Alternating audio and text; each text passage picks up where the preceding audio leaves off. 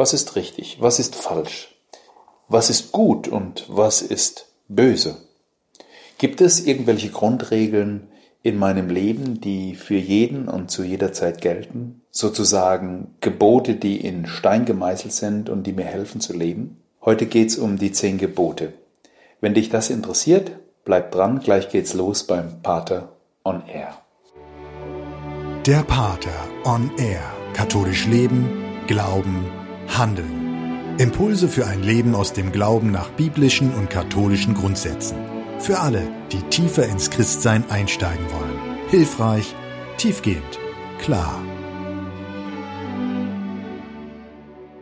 Der Pater on Air bei Radio Horeb im Kurs Null. Schön, dass Sie dazu eingeschaltet haben. Ich bin Astrid Mooskopf. Die zehn Gebote in Stein gemeißelt. Das ist der Titel, unter dem diese Sendung mit der Pater, das ist Pater Martin Wolf von den Oblaten der unbefleckten Jungfrau Maria, steht. Und wir lassen uns heute von ihm an das Thema die zehn Gebote heranführen. Wir fragen uns, welchen besonderen Stellenwert haben eigentlich die zehn Gebote? Was unterscheidet sie von den Gesetzen im Strafgesetzbuch zum Beispiel? Oder warum sind es ausgerechnet zehn? Und wir fragen uns, woher kommen sie eigentlich ganz genau? Von Gott von Mose?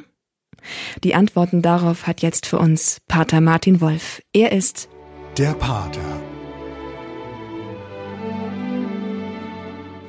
Herzlich willkommen beim Pater on Air. Gebote in Stein gemeißelt. Also die Frage nach den zehn Geboten, die vielleicht heute dringender denn je erforderlich ist. Denn wir Menschen sind heute in der westlichen Welt so geprägt, dass wir uns ungern irgendwelche Vorschriften machen lassen, obwohl gleichzeitig die Regeln und Gesetze immer mehr komplizierter und allumfassender werden. Gibt es jetzt also irgendwelche Regeln für mein Leben als Christ, nach denen ich leben kann und worauf ich mich auch verlassen kann, dass diese Regeln für mich immer gut sind? Und wer hat diese Regeln erlassen? Obwohl wir moderne Menschen sehr an unserer Freiheit hängen und uns auch nichts vorschreiben lassen wollen, das kennen wir schon seit unserer eigenen Kindheit, ist es dennoch wichtig, dass wir Regeln haben, nach denen wir leben, damit unser Leben funktioniert.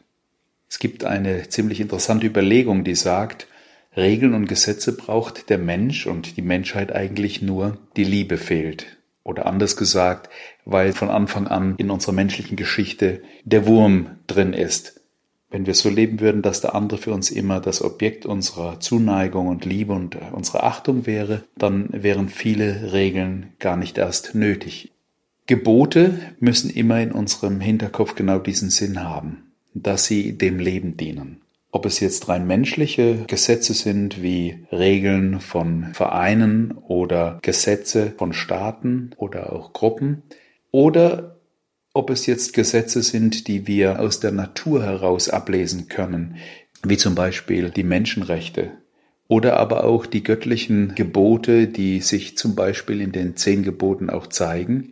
All diese Gebote haben genau einen Sinn, nämlich die gute Schöpfung, das Gute, das Gott in diese Welt gelegt hat, auch durch uns Menschen, zu erhalten, und zwar in ihrem Gutsein. Regeln sind deshalb so etwas wie Leitplanken, die uns führen. Gebote sind nicht etwas, was uns behindern will, sondern was uns bewahrt, über Grenzen hinwegzugehen, die uns selbst, dem anderen oder einer Gemeinschaft schaden. Heute ist der Mensch oft so in Versuchung zu denken, nur die Regeln, die ich mir selbst gebe oder die sich ein Staat oder eine Gruppe gibt, sind für mich auch verpflichtend. Und hier muss man ganz gut unterscheiden zwischen den Regeln, die sozusagen einen rein menschlichen Ursprung haben, also die rein menschlich gemacht sind. In, in der Juristerei würde man von positiven Gesetzen sprechen, also von Gesetzen, die vom Staat zum Beispiel erlassen worden sind. Diese Regeln, die können geändert werden und müssen auch immer wieder angepasst werden. Aber darüber hinaus gibt es eben grundlegende Regeln. Wenn wir aus der katholischen Tradition sprechen, meinen wir da einmal das Naturgesetz, also das Naturrecht oder eben das geoffenbarte Gesetz Gottes. Beides sind Gesetze, grundlegende Regeln, die der Mensch nicht ändern kann, sondern die er finden kann oder die ihm offenbart werden und an die er sich halten muss und die auch über die Jahrhunderte und über die Kulturen hinweg Gültigkeit besitzen. Der moderne Mensch will das nicht wahrhaben. Wir versuchen ja in unserer modernen Welt alles unserer menschlichen Vorstellung anzupassen. Ob es jetzt vom Geschlecht her ist oder von anderen Bedingungen wie unseren Genen oder unserem Aussehen oder unseren Vorlieben. Der Mensch versucht, und das liegt im Menschen drin und ist wahrscheinlich auch Gott gewollt, die Schöpfung Gottes zu gestalten. Das ist ja auch der Auftrag. Aber die Frage ist, gibt es irgendwelche Grenzen, die ich auch dann nicht überschreiten darf, selbst wenn es durch kein Gesetz eines Staates legitimiert oder sanktioniert wäre. Und hier sind wir bei einem großen und wichtigen Punkt. Und ich glaube, das ist wichtig, dass wir gerade in christlichen und in katholischen Familien mit unseren Kindern und Enkeln über diese Dinge sprechen, dass sie verstehen, dass es einfach Gebote oder auch Verbote gibt, die eine unhinterfragte Geltung haben. Und hier sind wir schon bei den zehn Geboten. Denn die zehn Gebote sind eine Regel, die über Jahrtausende Bestand hat, hinweg über viele Kulturen, auch bis heute Grundlage im moralischen System von Menschen ist. Bevor wir jetzt einsteigen, die einzelnen Gebote, vielleicht noch eine grundsätzliche Überlegung. Der Mensch lernt immer dann sein moralisches Handeln zu steuern, wenn er über sein Verhalten nachdenkt. In der christlichen Tradition gibt es da die abendliche Gewissenserforschung, bei der ich dann über mein Verhalten, das gelungene, aber meistens auch das misslungene Verhalten von mir reflektiere und daraus auch meine Schlüsse ziehe. Es geht nicht nur darum, Gott bei diesem Abendgebet zum Beispiel um Verzeihung zu bitten, sondern auch zu verstehen, dass Fehler für mich und für dich eine Chance sind, aus ihnen zu lernen und auch mein Inneres, meine inneren Haltungen, meine inneren Werte und vor allem auch meine ganz praktischen Handlungen zu verändern, und zwar zum Guten hin. Neben der Gewissenserforschung gibt es in der christlich-katholischen Tradition, vor allem in der Tradition des Ordenslebens, auch die sogenannte Correctio Fraterna, also die brüderliche Zurechtweisung. Modern wird man vielleicht sagen, ein christliches Feedback, also dem anderen, dem Bruder, der Schwester, zu erlauben, dass sie mich korrigieren können, dass sie mir sozusagen wie ein Spiegel meine eigenen falschen Entscheidungen oder Handlungen oder Worte oder was auch immer vor die Nase halten. Und zwar ihnen das zu erlauben, in dem Wissen, dass sie mir damit etwas Gutes tun, auch wenn es vielleicht hart ist, in diesem Spiegel das eigene Gesicht und Verhalten zu erkennen. Ein Mensch, der einem anderen Menschen erlaubt, ihm auch Kritik geben zu können, hat etwas unglaublich Faszinierendes, weil er weiß, dass er als Mensch immer in einer Situation ist, in der er lernender bleibt. Also dieses christliche Feedback, diese Correctio Fraterna ist etwas, was den Menschen hilft, und zwar im Erwachsenwerden als Kind und als Jugendlicher und dann eben auch später dort, wo du lebst, ob du jetzt in einer Ehe, in einer Partnerschaft lebst oder in einer klösterlichen Gemeinschaft oder vielleicht auch Single, dass du dort eben lernst, einen moralischen Kompass zu entwickeln, der sich vor allem dann entwickelt und geschärft wird durch die eigene Reflexion, das eigene Nachdenken über das eigene Verhalten. Ich habe einmal eine wunderbare Erfahrung gemacht mit einer katholischen Familie. Sie hatten vier Kinder, waren bei uns im Kloster zu Gast und an einem Abend hatten sie mich zu ihrem Familienabendgebet eingeladen.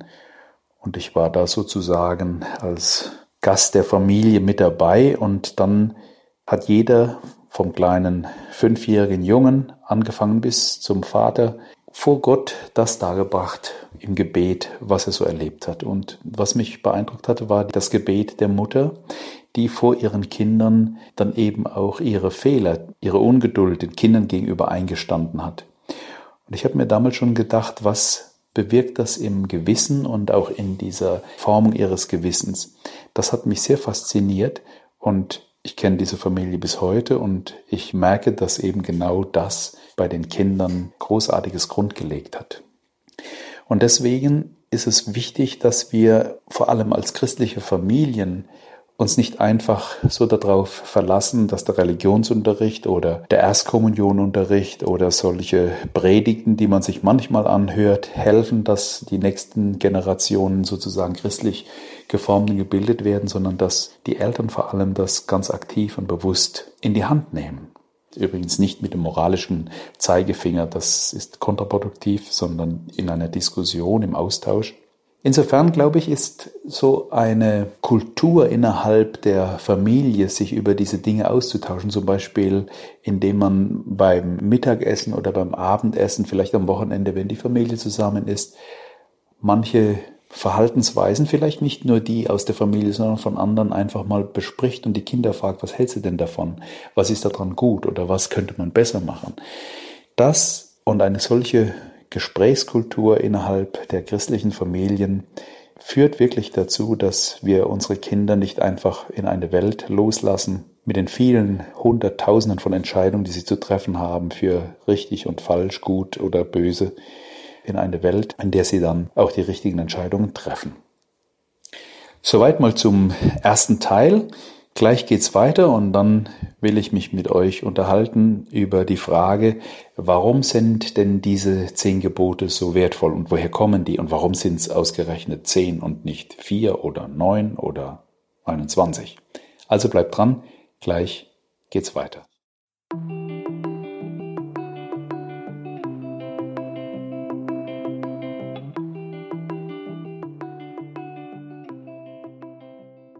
Gebote in Stein gemeißelt, die zehn Gebote. Woher kommen die eigentlich? Woher wissen wir etwas von diesen zehn Geboten? Wir finden genau zwei Fassungen dieser zehn Gebote im Alten Testament. Näher hin in der Torah, also in den fünf Büchern Mose. Und zwar dort im zweiten Buch, im Buch Exodus und im fünften Buch, im Buch Deuteronomium. Interessant ist, im hebräischen Original wird nicht von Geboten gesprochen, sondern es wird von den zehn Worten gesprochen. Oder man nimmt dann das Wort in der griechischen Übersetzung und spricht vom Dekalog, also vom Zehner Wortlaut. Es sind zehn Gebote oder Verbote, das ist also eine Reihe von Geboten, die vom Gott Israels, dem Jahwe, dem Mose offenbart werden. Die Geschichte dahinter ist, dass Mose mit dem Volk Israel aus Ägypten auszieht und in der Wüste, auf diesem Marsch 40 Jahre lang durch diese Wüste, am Gottesberg, dem Sinai, im Deuteronomium wird dann vom Berg Horeb gesprochen, diesen Mose anredet und ihm diese zehn Worte mitgibt. Er schreibt also dem Mose und damit dem Volk Israel und damit auch uns Christen, die wir zu diesem Volk der Erwählten gehören, zehn Gebote ins Stammbuch. Es ist interessant, dass dieser ganze Kontext, wie er so erzählt wird, wirklich davon spricht, dass dieser Gott dem Mose diese Worte überliefert, indem er ihn anspricht. Es sind keine Rechtstexte, wie wir sie aus dem BGB kennen, sondern es sind persönliche Ansprachen. Du sollst, du sollst nicht. Das ist interessant. Denn bei diesen zehn Geboten, die Gott sozusagen seinem Volk durch Mose mitteilt, wir sprechen von Offenbarung, geht es um eine Beziehung zwischen den Menschen zu ihrem Schöpfer. Es ist der Schöpfer, der sozusagen diesen Menschen anspricht und in dieser Ansprache ihm Gutes will, indem er ihm sozusagen die Anleitung für das gute Leben mitgibt. Das ist wie der Beipackzettel bei irgendwelchen Medikamenten oder die Anleitung bei irgendwelchen Maschinen. Der Mensch hat viele dieser Dinge intuitiv in sich, so wie wir manchmal auch die Beipackzettel nicht lesen oder direkt das Produkt zusammenbauen oder benutzen, ohne uns vorher die ganze Anleitung durchzulesen. So haben wir das oft auch intuitiv in uns, dass wir zum Beispiel ehrlich sein sollen. Aber es gibt eben auch diese Anleitung, die Gott dem Menschen, Mose und damit uns mit auf den Weg gibt. Diese zehn Gebote werden dann später im Buch Deuteronomium, hören wir davon, schriftlich fixiert, und zwar in Stein gemeißelt auf zwei Tontafeln. Und diese Tontafeln werden dann im Bundeszelt sozusagen als Vertrag Gottes mit den Menschen übergeben und Wie das so ist, wenn wir Dinge schriftlich haben, ist es wichtig, dass man die ab und zu mal vorliest und deswegen ist es ja bis heute noch im Judentum, aber eben auch im christlichen Bereich so üblich, üblich, auch im christlichen Bereich üblich, dass diese Texte immer wieder in den Gottesdiensten vorgelesen werden. Wenigstens einmal im Jahr hört ein frommer Jude in der Synagoge eben diese Texte. Und bei uns Katholiken ist es ja mit unserer Leseordnung ganz ähnlich. Warum sind das ausgerechnet zehn? Und warum sind es plötzlich zwei Tontafeln? Zehn kann man vielleicht deshalb sagen, weil sie darauf hinweisen, dass wir zehn Finger haben und wir sozusagen für jeden Finger uns ein Gebot merken können. Das heißt also, wir können an den Finger ablesen, welche Grundregeln das gibt, damit mein Leben gelingt. Diese zwei Tafeln, die im Exodus nicht erwähnt werden, aber dann später eben im Deuteronomium, deuten darauf hin, dass es in diesen zehn Geboten auch eine gewisse Reihenfolge gibt und auch eine gewisse Ordnung. Die erste Ordnung sind die ersten drei. Die drei steht in der jüdischen Zahlensymbolik ja immer für das Göttliche. Diese ersten drei Gebote beziehen sich also auf das Verhältnis des Menschen zu Gott. Und die anderen sieben, die dann folgen, beziehen sich auf das Verhältnis des Menschen zu diesem Gott, aber in der Beziehung zu anderen Menschen, also in unserem Verhältnis untereinander. Drei plus vier sind sieben, also die Vollkommenheit, das göttliches und menschliches Leben, wenn es nach den Geboten Gottes gelebt wird, eine Vollkommenheit zeigt. Deswegen die sieben. Auf der zweiten Tontafel kann man sich also vorstellen, die Anleitung für das ganz praktische Zusammenleben zwischen uns Menschen. Wer einen Blick in die Heilige Schrift tut und die beiden Fassungen der zehn Gebote aus dem Exodusbuch und aus dem Deuteronomiumbuch miteinander vergleicht, sieht, dass es da Unterschiede gibt. Und nicht nur das, wer dann anfängt, die Texte aus der Heiligen Schrift zu den zehn Geboten zu lesen und dann den Katechismus der katholischen Kirche aufschlägt, wird sehen, dass es auch Unterschiede gibt. Und es gibt nicht nur einen Unterschied zwischen der katholischen Lesart und der Heiligen Schrift, sondern auch in den christlichen Konfessionen. Also die Juden, die sich an den Wortlaut der Schrift halten, die freikirchlichen, reformierten und anglikanischen Gemeinschaften haben ihre eigene Lesweise, die Katholiken und die Lutheraner auf der anderen Seite wieder eine ganz andere. Das führt sogar dazu, dass es christliche Gruppen gibt, die den anderen christlichen Kirchen das Christsein absprechen, weil sie sagen, hier hat die Kirche sozusagen diese Gebote Gottes verändert. Das kann man allerdings nur dann sagen, wenn man nicht genauer hinschaut.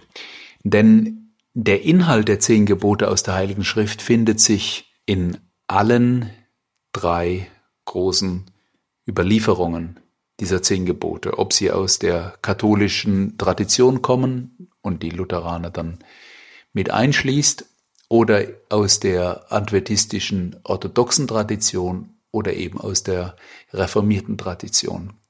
Nur die Aufteilung ist eben anders. Die Aufteilung dieser zehn Gebote. Aber alle Inhalte sind gleich geblieben. Und deswegen kann man bei so einer Kritik, wenn man tiefer hinschaut, ganz beruhigt bleiben. Alle diese zehn Gebote, egal in welchem Wortlaut, sind immer dann die richtigen, wenn sie sich auf das beziehen, was Gott eben am Sinai oder auf dem Berg Horeb dem Mose offenbart hat. Um was geht's? Die ersten drei Gebote, ich habe schon gesagt, da geht es um die Beziehung des Menschen zu Gott, geht es um das Verbot, fremden Göttern zu folgen, um das Verbot, sich Bilder von Gott zu machen, den Namen Gottes zu missbrauchen oder unachtsam auszusprechen und den Sabbat bzw. den Sonntag heilig zu halten. Zu dem Problem Samstag oder Sonntag kommen wir auch noch. Die Gebote, die sich dann auf die anderen Bereiche, auf die menschlichen Bereiche beziehen, da geht es dann um das Gebot, die Eltern zu respektieren. Es geht darum, das menschliche Leben zu achten und das Verbot zu morden oder auch das Verbot des Ehebruchs, also die Treue zu schützen oder das Diebstahlsverbot und das Falschzeugnisverbot, also immer die Wahrheit zu sagen nicht zu lügen. Und dann eben die beiden letzten Gebote, die etwas mit Begehren zu tun haben, nämlich den Neid auf andere Menschen, auf andere Partner, auf anderen Frauen, auf andere Männer oder eben auf die Güter, die Häuser, auf den Besitz von anderen. Das ist sozusagen der grobe Überblick. Gleich geht's weiter mit der Frage, wie habe ich denn ein solches Gebot zu verstehen? Und was passiert, wenn ich mich nicht dran halte? Bin ich dann ein böser Mensch?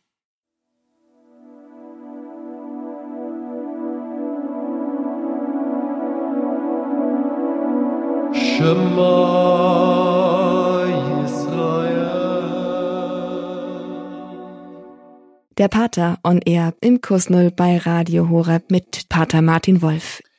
Gebote in Stein gemeißelt.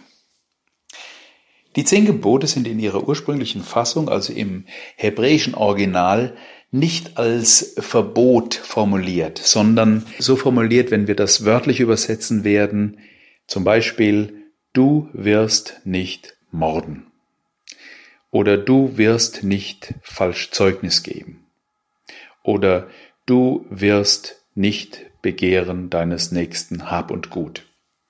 Interessant.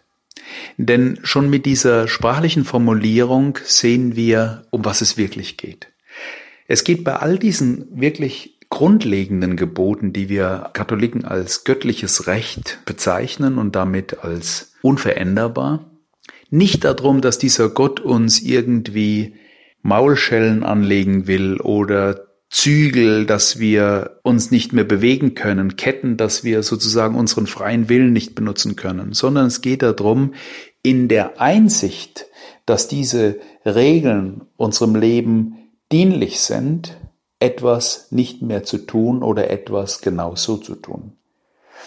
Und das ist eine wunderbare Sache, denn das versöhnt uns modernen Menschen auch mit der ganzen Frage nach Regeln und Gesetzen und Geboten.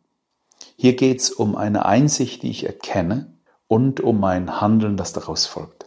Wenn wir unsere Kinder erziehen, dann achten wir ganz natürlich darauf, dass wir den Kindern nicht nur irgendetwas verbieten, sondern dass wir es ihnen auch erklären, warum sie zum Beispiel die Hand nicht auf eine heiße Herdplatte legen sollen. Sie können die Erfahrung auch ohne unsere Erklärung machen und das Verbot wird sie schützen. Aber wenn sie es verstanden haben, dann ist es doch einfacher für sie, sich auch daran zu halten. Was natürlich nicht heißt, dass wir Menschen, obwohl wir manche Dinge erkannt haben, uns dann trotzdem nicht dran halten. Tja, das ist ein anderes Thema, hat was mit Sünde oder auch mit Erbsünde zu tun und da kommen wir irgendwann später mal drauf. Also es geht darum, zu verstehen, um was es geht. Du wirst nicht. Ja klar, ich werde nicht gewisse Dinge tun, wenn ich verstanden habe, was sie bei mir in meinem Leben oder bei anderen oder in anderen auch auslösen.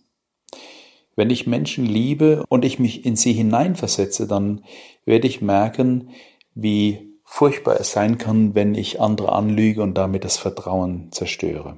Die goldene Regel aus dem Matthäusevangelium, die Jesus formuliert oder die wir auch in einem deutschen Sprichwort ein bisschen anders formuliert sagen, was du nicht willst, was man dir tut, das füge auch keinem anderen zu, ist ja genau dieser Grundsatz, sich im anderen zu befinden, um zu verstehen, wie mein Verhalten ankommt. Das gilt übrigens im Kleinen wie im Großen. Das gilt für einen Staat genauso wie für mich als einzelne Person. Und freilich ist es mühsam, natürlich den Kindern oder auch Freunden zu erklären, warum man gewisse Dinge nicht machen sollte. Und freilich ist es auch schwierig, Dinge anzusprechen, obwohl sie vielleicht unangenehm werden.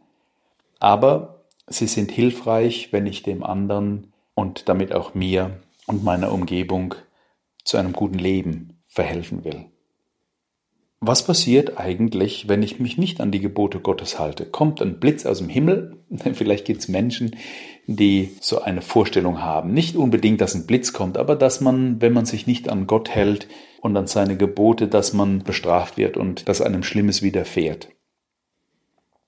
Nicht wenige muslimische Freunde sind so erzogen, dass sie aus Angst vor diesen göttlichen Bestrafungen heraus sich an irgendwelche Regeln halten. Naja, dann hält man sich an die Regeln und das Ergebnis ist vielleicht gut, aber es führt letztlich zu einer inneren Unfreiheit, denn Gott will uns diese innere Freiheit ermöglichen, weil er sie uns ja auch geschenkt hat. Es ist also mitnichten so, dass dieser Gott kleinlich unsere Sünden bestraft in dem Sinn, dass mir, wenn ich gelogen habe, sofort irgendetwas passiert, er mich sozusagen mit der Nase darauf stößt, dass ich irgendwas falsch gemacht habe. Und dennoch, und hier muss man auch wieder tiefer schauen, haben diese Vergehen gegen diese Gebote, also wir, im katholischen Bereich sprechen wir von Sünden, natürlich schon Konsequenzen und Wirkungen. Wenn ich mich um kein ausgeglichenes Leben bemühe, unmäßig bin im Essen und Trinken, wird mein Körper irgendwann auch krank. Ich könnte sagen, das ist eine Bestrafung, aber es ist keine Bestrafung Gottes, sondern es ist eine Bestrafung meiner selbst durch meine Sünde. Und das ist tatsächlich so, wenn ich mich nicht an die Gebote Gottes halte, hat das Konsequenzen, schon hier auf Erden. Dass Dinge eben kaputt gehen, dass es zu Missverständnissen gibt, dass es zu Aggressionen führt, dass andere Menschen oder ich selbst eben verletzt werden, körperlich oder seelisch. Und deswegen macht es schon Sinn, sich auch an diese Gebote Gottes zu halten. Wunderbar ist diese Formulierung im vierten Gebot, wo es darum geht, die Eltern zu ehren, auf dass du lang lebst. Hier sehen wir schon diese Perspektive, dass all unser Handeln auch Konsequenzen und Folgen haben, die nicht nur für mich, sondern auch vielleicht für spätere Generationen Weichen setzt, aus denen man vielleicht schwer einen neuen oder einen besseren Weg finden kann. Deswegen kann man auch verstehen, warum Jesus so allergisch ist gegen alles, was Sünde ist, weil Sünde letztlich immer Leben verhindert. Manchmal wirft man ja Christen und vor allem auch Katholiken vor, dass äh, die Kirche die Menschen sozusagen klein hält, indem die Kirche den Menschen so ein schlechtes Gewissen einredet. Salopp gesprochen könnte man sagen, das ist Bullshit, denn die Sünde, also das, was schlecht ist und was gegen die Gebote Gottes handeln lässt, ist ja nicht etwas, ist ja nicht etwas, was zu mehr Leben führt. Wenn ich Ehebruch begehe, wird meine Ehe entweder scheitern oder es ist keine Ehe im Sinn einer tiefen Liebe bei all diesen Dingen geht es wirklich um einen ganz, ganz wichtigen und positiven Blick, nämlich immer auf das Leben. Das steht hinter allem. Und freilich ist dann auch mein Handeln gegen diese Gebote eine Sünde, das heißt also eine Verletzung dieser göttlichen Ordnung. Und freilich gefällt das Gott nicht. Und freilich gefällt es den Mitmenschen nicht und freilich hoffentlich auch dir nicht.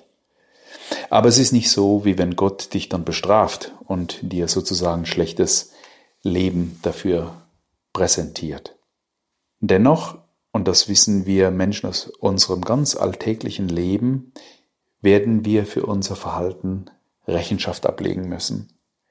Rechenschaft schon in dieser Welt, vor anderen, vor unserem eigenen Gewissen, aber dann auch am Ende unseres Lebens. Und auch das ist für mich eher etwas Hoffnungsvolles als etwas Beängstigendes, denn hier wird alles gewogen. Und alles, was ich getan oder auch nicht getan, was ich auch an Gutem getan habe, aber auch das, was misslungen ist und das, was ich vielleicht auch an Bösem getan habe, sozusagen auf den Tisch kommt und dann wird abgerechnet. Abgerechnet aber in einem guten Sinn, denn das Gute bleibt gut und das Böse wird vernichtet, damit ich dann ewiges Leben habe. Und in diesem Sinne entwickelt sich auch mein moralisches Bewusstsein, mein innerer Kompass für Moral und für moralisches Handeln auch an dieser Perspektive auf die Ewigkeit hin. Der Mensch ist arm zu nennen, der keine Verantwortung für sein Leben und für sein Handeln übernehmen will. Das ist, glaube ich, für Atheisten ein großes Problem, weil sie letztlich vielleicht auf der Erde, aber nicht vor diesem Gott eine Verantwortung übernehmen für das, was sie in ihrem Leben Vielleicht wäre es mal eine tolle Aufgabe, so in der Familie eine Umfrage zu machen. Das könnten vielleicht mal die Kinder machen, mal ihre Eltern fragen oder auch die Großeltern, ob sie die zehn Gebote kennen und ob sie diese zehn Gebote nicht nur kennen und benennen können, sondern ob sie sie auch in der richtigen Reihenfolge haben. Das wäre mal was richtig Gutes. So eine kleine Abfrage, so ein kleiner, wie sagt man denn, so ein kleiner Wettbewerb innerhalb der Familie. Dadurch lernt man vielleicht auch mal wieder neu diese zehn Gebote. Und denkt dran, ihr habt zehn Finger, um sie euch zu behalten. Die ersten drei beziehen sich auf Gott, die anderen sieben auf das Verhältnis zu uns Menschen. Mit dieser Kategorie kann man schon ein bisschen ordnen und auch die Gebote richtig an die richtige Stelle setzen. In den nächsten Sendungen werde ich dann versuchen, die einzelnen Gebote auch mal auszulegen. Und ich würde mich freuen, wenn ihr dann wieder dabei seid, wenn es darum geht, diese Gebote in Stein gemeißelt, aber für das Leben zu entdecken und dadurch für ein eigenes, besseres Leben zu sorgen und Verantwortung zu übernehmen, dass diese Welt auch besser wird dadurch. Alles Gute, bis demnächst, euer Pater. Der Pater on Air. Katholisch Leben, Glauben, Handeln. Impulse für ein Leben aus dem Glauben nach biblischen und katholischen Grundsätzen. Für alle, die tiefer ins Christsein einsteigen wollen. Hilfreich, tiefgehend, klar. Der Pater on Air im Kurs Null bei Radio Horeb. Das war wieder heute mit einer einleitenden Folge zum Thema die zehn Gebote. Er hat uns herangeführt an die Grundthematik und vielleicht auch die grundlegenden Fragen, die sich im Zusammenhang mit Geboten, Gesetzen, Vorschriften überhaupt stellen. In den nächsten Folgen mit der Pater, also in den nächsten zwei Monaten, beleuchten wir dann ganz konkret die einzelnen Vorschriften der zehn Gebote.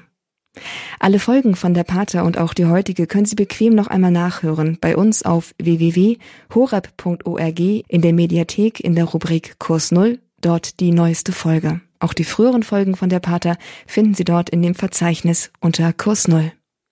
Als CD ist diese Sendung ebenfalls erhältlich und zu beziehen. Rufen Sie einfach ab Montag bei unserem CD-Dienst an unter der 08328 921 120. Damit und mit den besten Wünschen und Gottes Segen verabschiede ich mich von Ihnen. Mein Name ist Astrid Mooskopf. Hier ist Radio Horeb. Leben mit Gott.